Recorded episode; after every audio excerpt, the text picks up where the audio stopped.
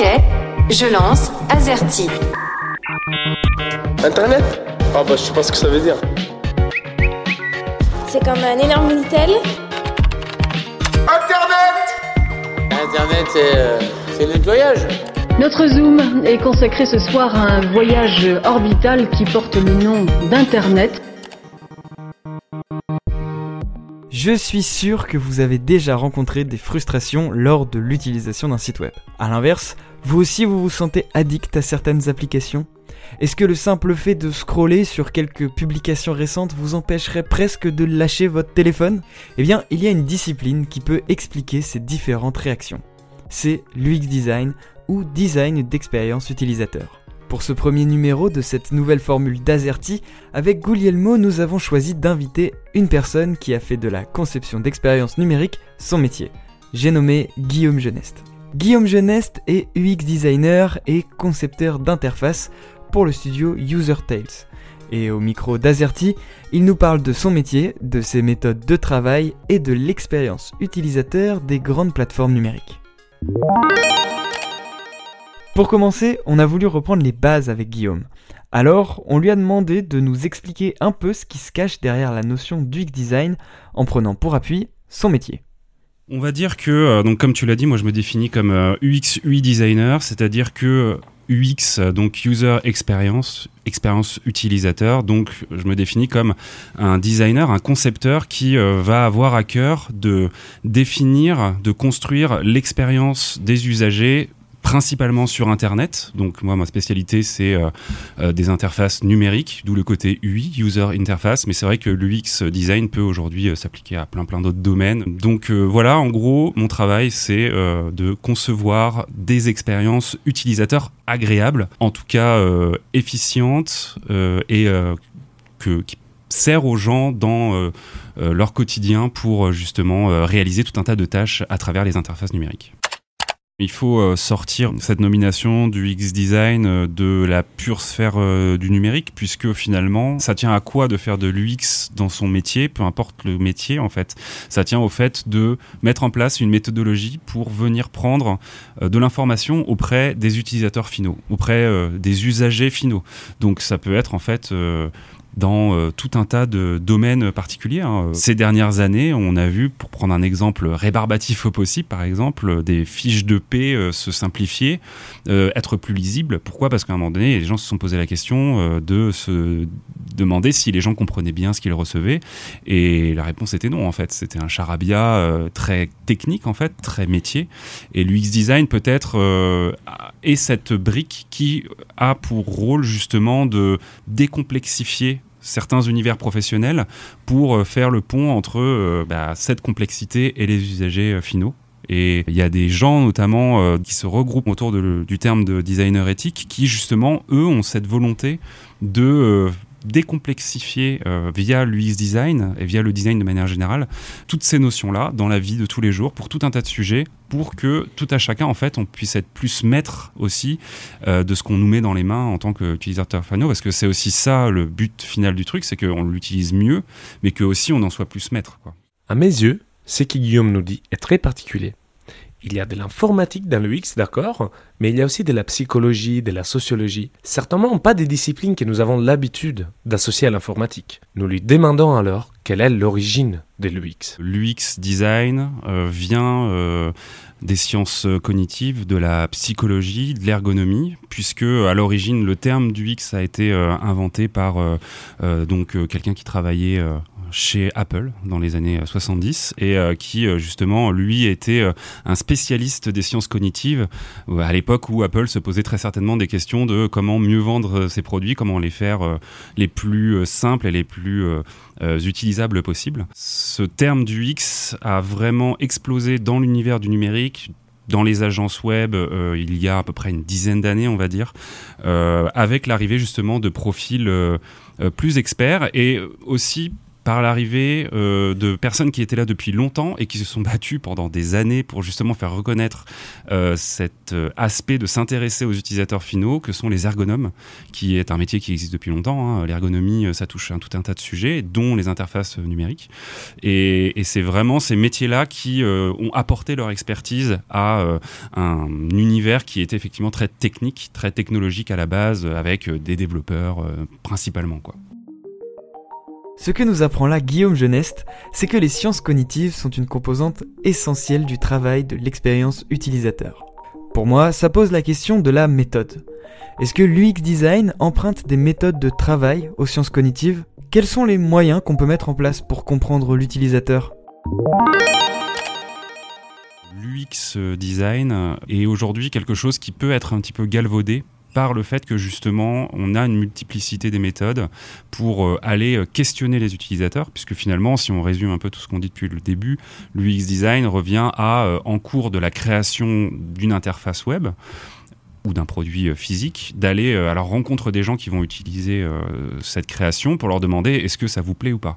Bon bah ça aujourd'hui il y a plein de méthodes qui permettent de le faire, direct ou indirect, mais ce qu'il est important de noter c'est que ces méthodes elles doivent être scientifiquement exactes. C'est-à-dire qu'il y a justement une méthodologie pour mener à bien ces entretiens et on fait appel pour avoir des résultats de qualité, des résultats qui sont compréhensibles à des gens qui sont notamment par exemple ergonomes, psychologues du travail, UX researchers, dont le métier va être de mettre en place un protocole expérimental, puisqu'en fait on est vraiment dans cet euh, univers-là, avec des choses normées qui s'adaptent, enfin qui seront euh, euh, communes à tous les utilisateurs et utilisatrices qui vont justement passer cet entretien, ce test d'usage, etc., tout un tas de méthodologies, et qui ensuite vont pouvoir donner des résultats qui vont être normés et qu'on va pouvoir étudier. Là où aujourd'hui il peut y avoir aussi beaucoup de gens qui vont faire les choses un petit peu au doigt mouillé, entre guillemets, et qui vont en tirer... euh, euh, on va dire des conclusions qui euh, peuvent être biaisées par rapport à son vécu personnel ou à même ce qu'on a envie d'a- d'apprendre des utilisateurs et des utilisatrices. Et la manière dont il nous parle de son métier, les utilisateurs, nous, semble quelque part passive, soumis aux recherches de l'UX dont nous sommes les sujets d'étude. Mais il me semble étrange que ce soit la seule façon de se au sujet, de façon un peu euh, verticale, disons. Voyons avec Guillaume s'il y a dans ces domaines des possibilités de co-construction, par exemple. Un exemple très concret, euh, j'avais été missionné sur un projet d'un réseau social d'entreprise. Cette entreprise, c'était une entreprise où il y avait énormément de profils divers, puisque c'était une entreprise en gros qui transportait des matériaux. Donc on avait des gens dans des bureaux face à des ordinateurs, on avait des gens dans des entrepôts, on avait des gens dans des camions. Et le réseau social de cette entreprise euh, avait pour volonté de euh, faire en sorte que toutes ces personnes communiquent entre elles déjà, et qu'elles partagent leurs idées au quotidien pour améliorer la manière de vivre leur quotidien, mais ça pouvait être des choses très très techniques, par exemple comment stocker des choses dans des entrepôts de manière plus effective et tout, ça. Et ça marchait pas, ça marchait pas, personne n'allait dessus. Et euh, les gens qui avaient créé cette euh, interface étaient euh, très déçus de ça. Ça faisait des années qu'ils le portaient à bout de bras en interne et ils étaient fatigués, quoi. Et donc, ils nous ont missionnés pour euh, bah, justement qu'on vienne et qu'on mette en place toute une méthodologie de prise d'informations auprès des utilisateurs pour qu'on construire justement la nouvelle version en fait de cette interface. Et donc, c'est passé par euh, tout un tas d'ateliers avec ces gens autour d'une table. Il y avait une méthodologie, il y avait un cadre et on récoltait euh, leurs ressentis, on récoltait leurs idées, on récoltait, on a vraiment fait de la co-conception avec ces personnes. Malheureusement, je ne sais pas le bout de cette parce que la mission s'arrêtait dans le fait de livrer justement euh, à l'entreprise une bible dans lequel bah, on récoltait toutes ces informations là, on leur donnait nos propres euh, euh, diagnostics, on leur faisait quelques propositions d'arrangement de l'existant et comment on pouvait justement améliorer tout ça. Donc il y avait beaucoup de pistes de réflexion, mais en tout cas euh, la manière de travailler sur ce projet, ça a été ça effectivement, ça a été de construire avec plein de personnes très éclectiques dans leur connaissance du web, dans leurs usages au quotidien, parce qu'on passait vraiment de personnes qui étaient presque pas équipées dans les camions, qui avaient un téléphone, mais qui était souvent leur téléphone à eux, donc ils n'avaient pas l'application de l'entreprise dessus, à des gens qui passaient leur journée devant un ordinateur parce qu'ils faisaient de la com, etc. Quoi. Et il s'est passé des choses dans ces réunions, dans ces moments de travail euh, de co-conception qui étaient hyper intéressantes, où pour la première fois, ces gens euh, se parlaient et parlaient de comment ils vivaient leur entreprise. Quoi. Et ça, ces moments-là, c'est euh, des moments qui sont géniaux et qui montrent un peu, je pense, euh, la voie euh, à suivre dans, bah, dans la co-conception et dans la création d'une bonne expérience utilisateur. Quoi. Ok pour les méthodes. Elles sont diverses, peuvent dépendre du projet, Mais quand Guillaume nous parle de respect d'un certain cadre scientifique, je me dis qu'il y a forcément des freins à l'interprétation de ces résultats. Alors, comment confronter les résultats de recherche menés sur les utilisateurs aux objectifs économiques et aux recommandations marketing?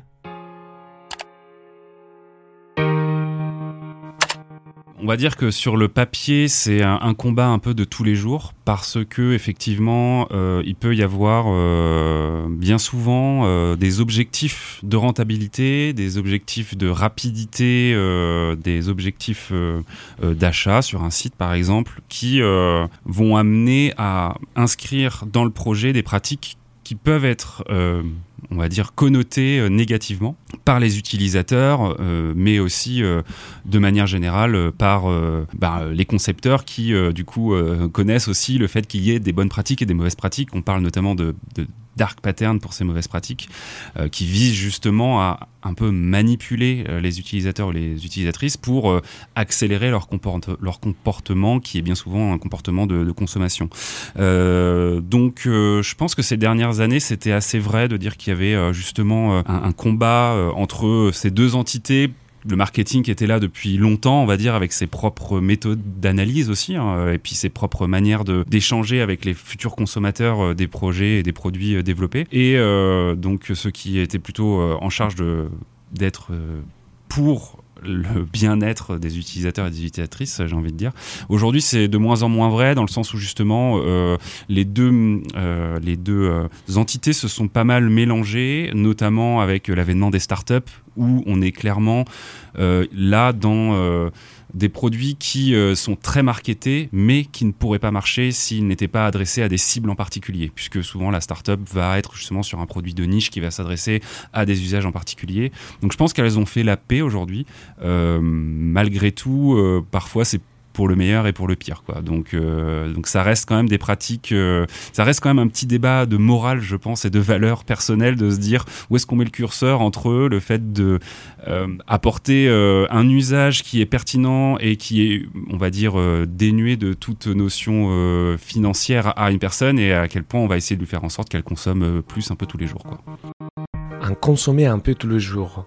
Oui, c'est là qu'on touche un gros problème. Guillaume nous parle de dark patterns, des interfaces utilisateurs qui ont été conçues pour nous inciter à faire certaines choses, comme souscrire à des assurances hors de prix ou à des abonnements récurrents. De plus, les écrans à eux-mêmes modifient déjà les cycles de la dopamine, l'hormone de plaisir, de la satisfaction et donc de l'attention.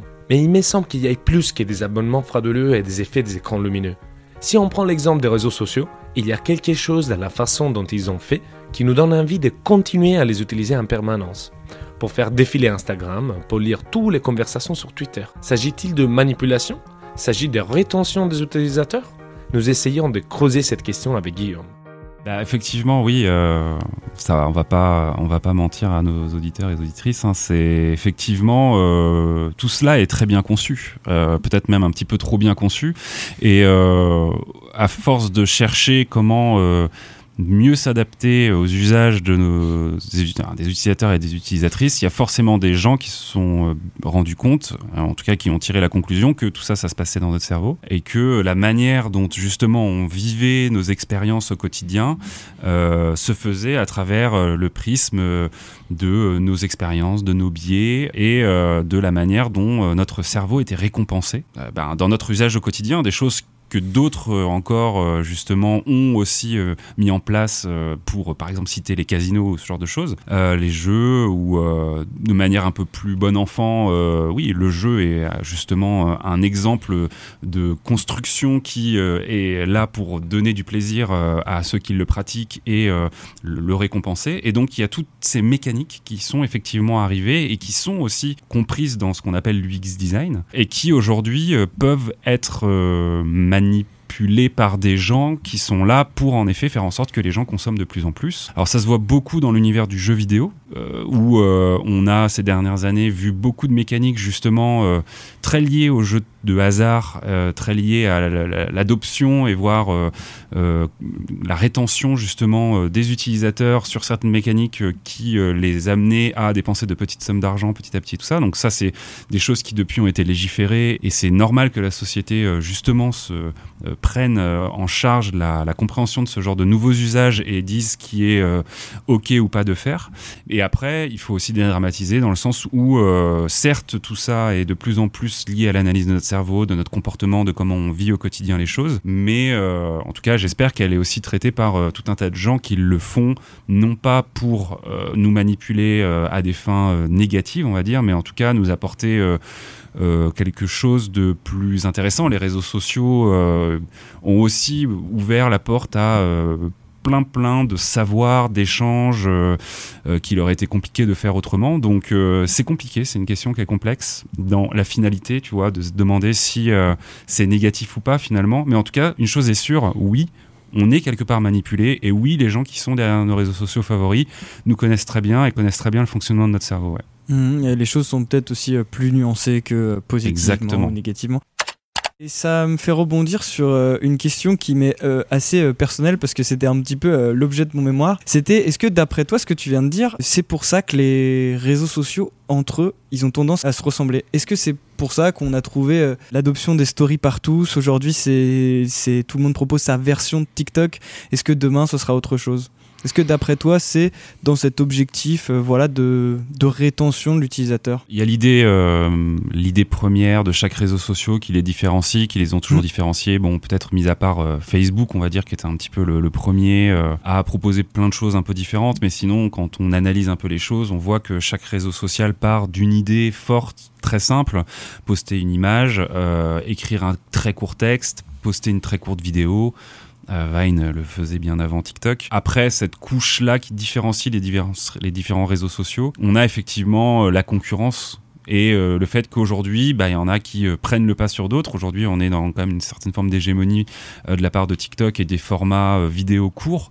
Format vidéo court qui est peut-être ce qui se fait de mieux en termes de justement rétention et récompense d'usage puisque bah, c'est très visuel. Donc on est tout de suite capté par ces petites capsules très rapides avec très animées, très dynamiques et on passe d'une capsule à l'autre, d'une vidéo à l'autre et du coup clairement je pense que les statistiques et euh, le, le développement de ces plateformes euh, ont montré que bah, c'était des features, euh, des, des fonctionnalités qui étaient intéressantes à développer et maintenant chacune essaye à sa manière de le faire, plus logique on va dire comme Instagram ou, plus étonnante comme LinkedIn ou même, ou même Spotify qui fait son récapitulatif annuel sous forme de story. Donc il y a des formats comme ça qui se sont un Mhm. petit peu imposés, mais euh, au final euh, je pense que c'est plutôt une question de concurrence que, que les choses se ressemblent plus que d'uniformisation euh, des euh, usages. Enfin, en tout cas, forcément que du coup, le fait que les gens apprécient une fonctionnalité font qu'elle va se retrouver sur d'autres réseaux Mhm. sociaux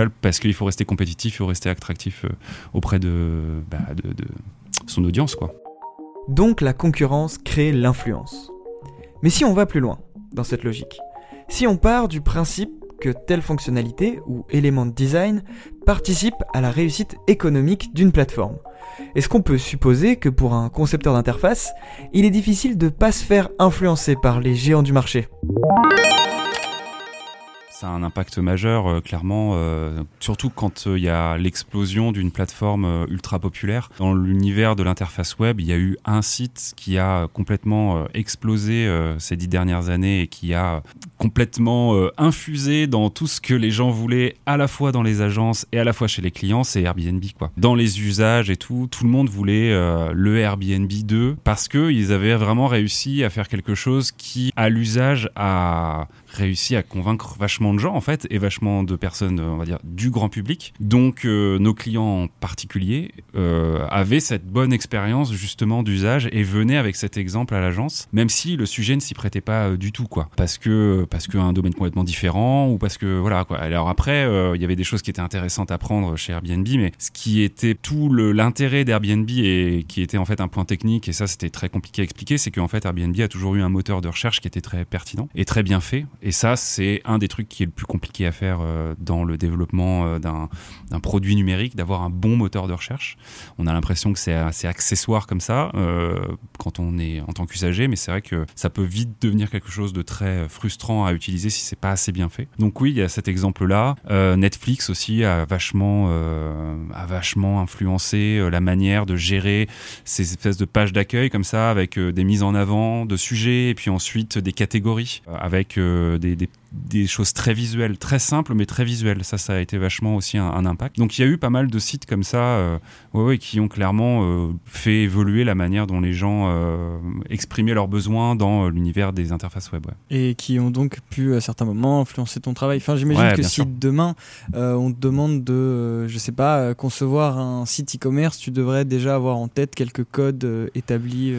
Bah, en tant que concepteur, de toute façon, il faut toujours faire le, le grand écart ou en tout cas le compromis entre quelque chose qu'on aurait envie de faire de manière très différente ou même juste quelque chose qui serait un petit peu issu de notre cerveau, mais donc issu de tout ce qu'on aura prémâché dans les, les mois, les années avant, qui est notre vécu, notre expérience, tout ça, mais qui s'inspire pas vraiment de manière très claire de quelque chose, quoi. Et justement, bah, la référence a un usage qui est reconnu parce que, bah, justement, il est reconnu et donc il est apprécié, il va, on sait qu'il sera adopté et, euh, et donc c'est vrai qu'en tant que concepteur, on fait un petit peu ce, selon le cas de figure évidemment, hein, mais euh, on fait un peu cet écart entre justement bah, quelque chose qui doit parler aux gens parce que euh, on a envie que ça soit adopté, que ça soit utilisé, et quelque chose qui va être un peu plus original, on va dire. Ok, ouais, quelque part, il faut pas réinventer la roue. Il faut essayer de pas réinventer la roue. Après, c'est un travail qui se fait aussi beaucoup, euh, et je tiens à le préciser là, euh, avec euh, les métiers du développement, donc les développeurs back-end et front-end qui se reconnaîtront parce que tout ça, c'est des choix aussi techniques. Et en tant que designer d'interface, on se doit aussi de travailler en bonne intelligence avec les gens qui vont fabriquer, fabriquer euh, nos designs. quoi. C'est comme si on, imaginait un mobilier sur un matériau qui était euh, ultra rare et qui du coup demain allait être compliqué à réaliser. Bon bah, euh, il faut aussi que on soit dans une faisabilité euh, et ça aussi c'est des enjeux pour une agence en termes de coût quoi. Ok.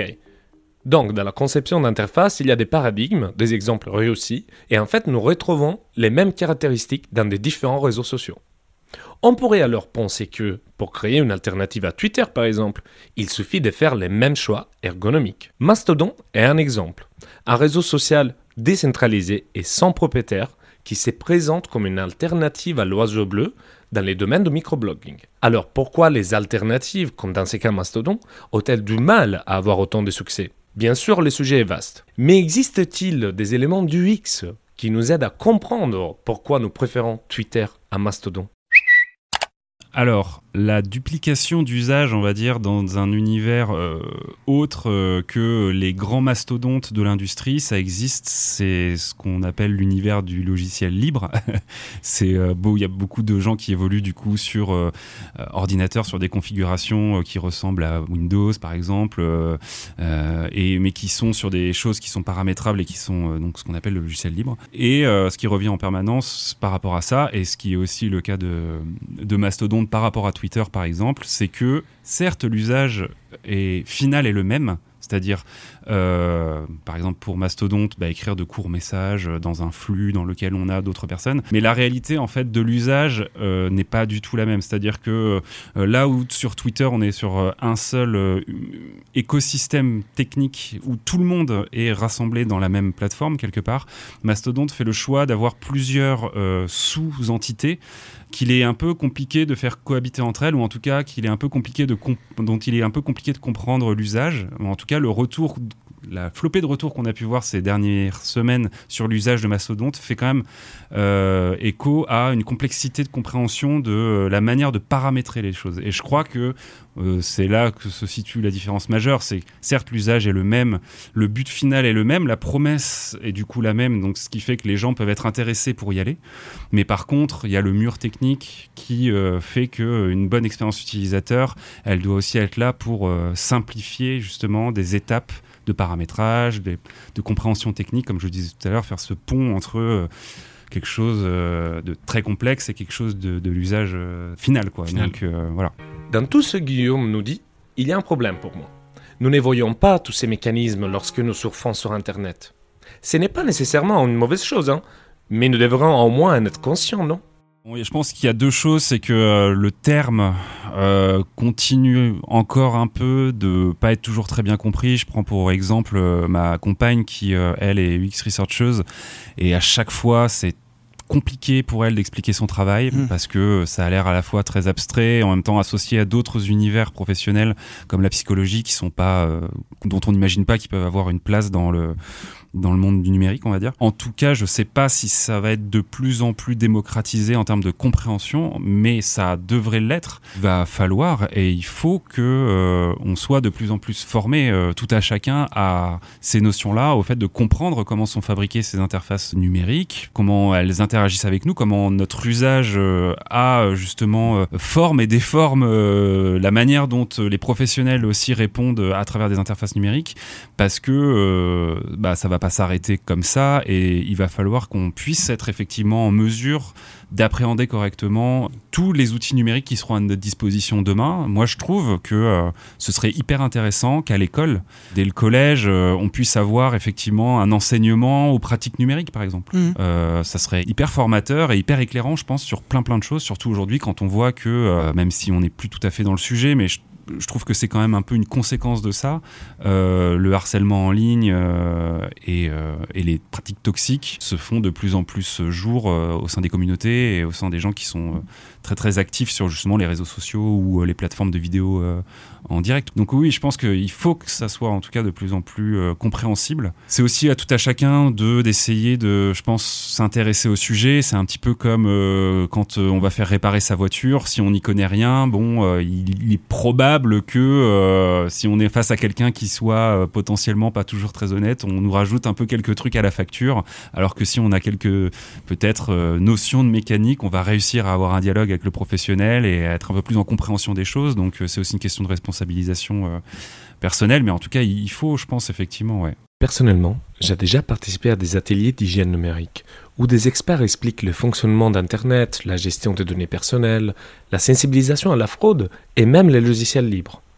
Mais j'avais jamais pensé qu'il était possible et autant important de faire de l'éducation sous les interfaces elles-mêmes. Il y a deux, euh, il y a deux volets qui sont hyper importants, je trouve, aujourd'hui par rapport à ça. C'est d'un côté tout ce que tu viens d'évoquer sur euh, la culturation euh, du grand public et des usagers au numérique aujourd'hui. Et de l'autre côté, sur les concepteurs, le fait de continuer et de plus en plus reconnaître le fait que le numérique s'adresse à tous et à toutes, y compris au profil en situation de handicap parce qu'aujourd'hui l'accessibilité, même si elle est légiférée, est encore quelque chose qui est trop souvent ignoré par les concepteurs d'expérience. Et quand on parle d'expérience utilisateur, ben, en fait, euh, évidemment qu'il faut aussi penser aux personnes en situation de handicap. Et l'éco-conception qui devient aussi un enjeu majeur. On sait qu'un site mal conçu ou pas éco-conçu est très gourmand en ressources, parfois pour des raisons euh, pas euh, pertinentes. Et demain, euh, si on veut continuer à avoir du numérique pertinent dans notre vie, il va falloir qu'il soit éco-conçu parce que, parce que bah, en fait, sinon, il n'y aura plus de numérique, puisqu'on on sera je sais pas où, mais bon, ça sera pas notre préoccupation majeure, dirons-nous. Donc, je pense qu'il y, ouais, y, a ces deux trucs-là qui sont assez importants à avoir en tête dans les années à venir, à mon avis. Un grand merci à Guillaume Geneste pour avoir répondu à nos questions. UX designer pour le studio User Tales, Guillaume est aussi podcaster et vous pourrez retrouver un lien dans la description de cet épisode vers Micro-ondes cérébrales, le podcast qui décrypte les biais cognitifs dans le numérique. On vous rappelle que cet épisode ainsi que la précédente saison d'Azerty est disponible sur toutes les plateformes de podcast et si ça vous a plu ou pas, n'hésitez pas à nous laisser un avis. On vous dit à bientôt pour continuer à comprendre ensemble notre monde numérique. J'aime bien venir ici, parce que le Wi-Fi va super vite. Il n'y a pas beaucoup d'endroits comme ça qui offrent une connexion fibre avec une vitesse gigabit.